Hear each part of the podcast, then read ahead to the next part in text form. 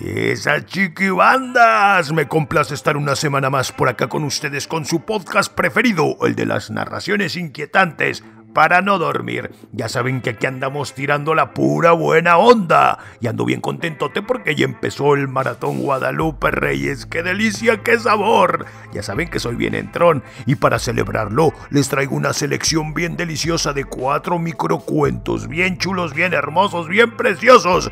Así que agárrense la mollera, paren oreja que esto se llama Los Rapidines del Doctor Melquiades. Este cuento se titula un terror a algo que no entendía y va de las de acá. Las puertas del elevador se han cerrado. Presiono el botón para subir al piso 7. No han transcurrido ni 10 segundos y he comenzado a experimentar un miedo, un terror a algo que no entiendo y no lo concibo. Es el mismo edificio en el que he vivido por más de tres años. Esta es la misma rutina de siempre. Llego del trabajo en punto de las nueve y media, saludo al vigilante, subo al elevador, llego hasta la puerta de mi departamento donde ya me espera mi esposa, mirando un nuevo capítulo de cual sea la serie que nos tenga enganchados. Cenamos juntos y procedemos a ir a la cama. Algunas veces, cuando tengo suerte, tenemos un encuentro sexual, el cual se ha vuelto menos frecuente. Y a pesar de saberme en un sitio seguro y rutinariamente aburrido, sigo sin entender el motivo de este terror. El botón con el número 5 se ilumina. Estoy a dos pisos de llegar, pero entre más cerca me encuentro, esta desagradable sensación va en aumento. Siento, siento que voy a vomitar. Las manos me sudan, las piernas me tiemblan, me siento capaz de cualquier cosa con tal de arrebatarme este miedo.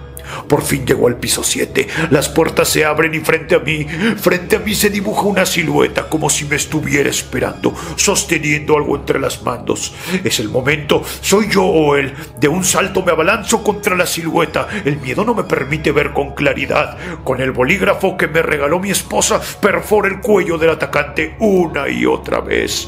Me mancho por los borbotones de sangre. Los gritos son imposibles de contener. Los vecinos salen de inmediato al pasillo y es en sus rostros deformados por el miedo que entiendo la gravedad del mi acto. Ahora es vergüenza más que terror lo que siento y no es sino hasta ese momento que me veo sobre el cadáver de mi esposa, quien me había salido a recibir con el sobre entre las manos, ahora manchado en sangre, en el que contenía el resultado positivo de su prueba de embarazo. ¡Ay, mamá! Este cuento se titula Utopía. Eugenio despertó, o creyó hacerlo. Las pestañas encorbatadas únicamente le permitían ver sombras, siluetas en movimiento. Deseaba saber qué ocurría a su alrededor.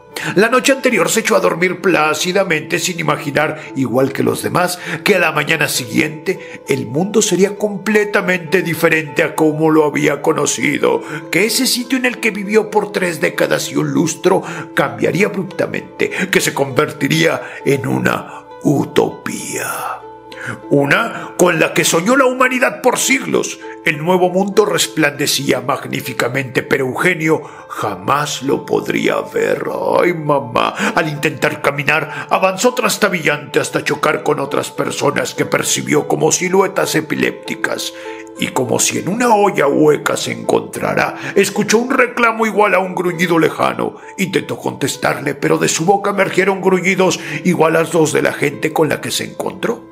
Fue entonces que se hizo consciente de haber perdido, no en su totalidad, los sentidos. Intentó llevarse las manos al rostro para tallarse los ojos, pero carecía de estas. Se maldijo por el deseo que pidió la noche anterior, vivir en una utopía donde las personas no se pudieran dañar entre sí. Este cuento se titula Viaje en el tiempo y va de las de acá. Espero que este, que este sea mi último salto. Llevo meses pidiendo clemencia, solicitando a los ingenieros y científicos mi renuncia, pero siempre me dan la misma respuesta. Al haber aceptado colaborar con el proyecto, di mi consentimiento expreso para que la corporación dispusiera de mi persona de las maneras como considerara pertinentes para que viaje en el tiempo a su conveniencia.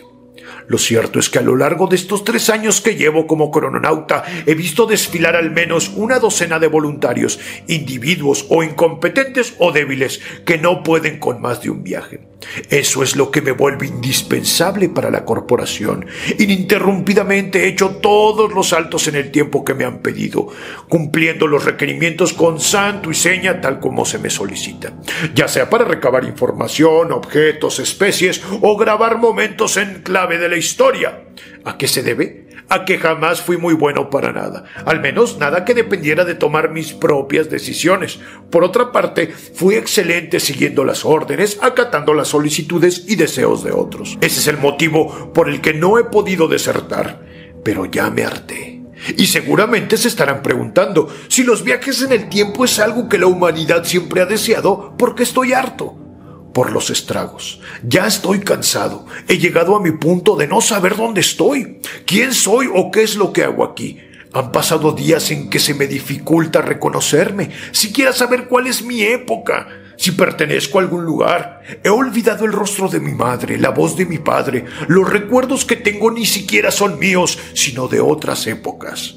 En verdad deseo que este sea mi último salto en el tiempo.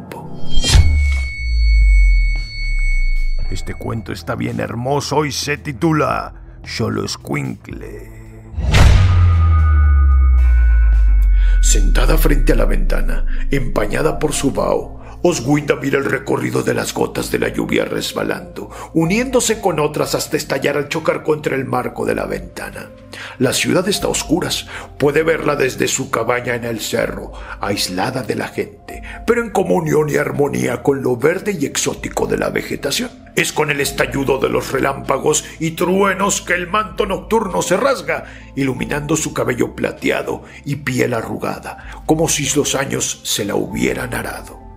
Vive en soledad. Sus hijos crecieron y tomaron sus respectivos rumbos. Sus nietos crecieron y perdieron la costumbre de visitarla. Decidió dejar de prestarles atención. Le basta la infinita compañía de todas las criaturas que acuden a ella diariamente. Tlacuaches que le regalan fuego con sus colas para encender las velas con las que se mantiene separada de la oscuridad. Traviesos mapaches que le van a hurtar parte de la recolección de alimento diario sabios coyotes que la protegen de los espíritus malignos que deambulan en busca de un cuerpo que habitar, y amorosos colibrís que se toman el tiempo para detenerse en sus cabellos de plata y alimentarse del dulzor de las flores de sábila que Oswinda se adorna como diadema. Pero de entre todos los animales, ella espera solamente a uno, un solo escuincle, la promesa de amor de Teobaldo, su difunto esposo, quien en su lecho de muerte le prometió que lo esperara, pues una noche vendría por ella encarnado en el perro lampiño que alguna vez tuvieron.